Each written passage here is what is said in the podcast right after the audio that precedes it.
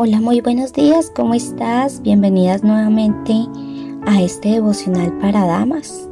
Qué gusto poderte tener ahí donde tú estás, conectadita, meditando en la palabra del Señor. Hoy quiero leerles primera de Timoteo, capítulo 6, versículo 11. La palabra del Señor dice, pero tú, Timoteo, eres un hombre de Dios, así que huye de todas las maldades y persigue la justicia y la vida sujeta a Dios, junto con la fe, el amor, la paciencia, la perseverancia y la amabilidad. Amén. El título de la meditación del día de hoy es Huye. Y existe un dicho popular que afirma, abro comillas, soldado que huye sirve para otra guerra, cierro comillas. Bueno, lo normal es que los soldados no huyan, porque serían considerados como desertores e incluso pueden ir a juicio.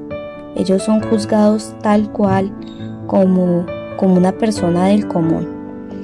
Sin embargo, en la vida diaria muchas veces es necesario huir debido a que hay pecado a los que no podemos enfrentarlos. Y, en ese caso, huir no es cobardía, sino de sabiduría. Existen pecados que nosotros debemos huir de ellos. Acuérdate de la historia de José. José huyó en el momento en que la esposa de Potifar llegó a desnudársele y él huyó en ese momento. Y hay personas que se exponen de forma necia a tentaciones creyendo que pueden resistirlo todo.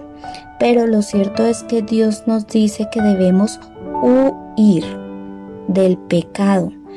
Y eso nos, lo, nos habla Primera de Corintios en el capítulo 6 nos habla sobre ese tema.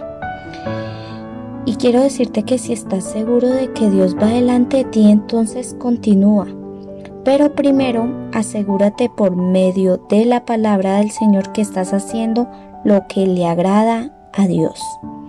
Debemos continuar avanzando en las cosas que las escrituras nos enseñan, como la obediencia, la santidad, la paciencia, la mecedumbre, etc. Y quisiera eh, compartir contigo algunas características de la palabra paciencia. Esto con el fin de que siempre nos animemos a caminar en ella. Y una de las características es la paz. Una persona sin paz en su interior no puede tener paciencia con otros. La otra es el amor.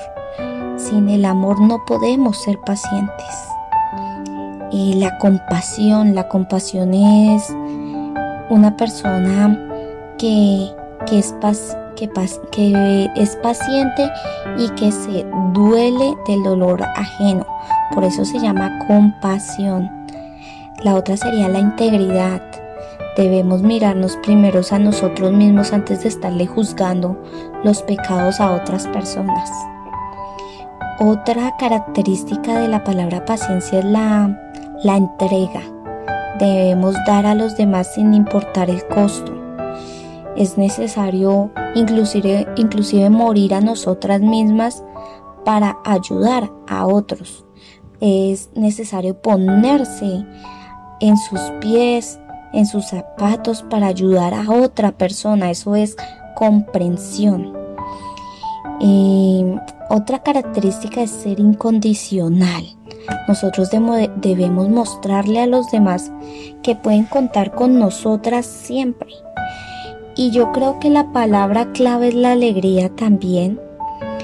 Eh, no hacemos las cosas simplemente porque tenemos que soportar a otros, sino porque es un gusto para nosotras hacerlo por el amor que Dios pone en nuestro corazón.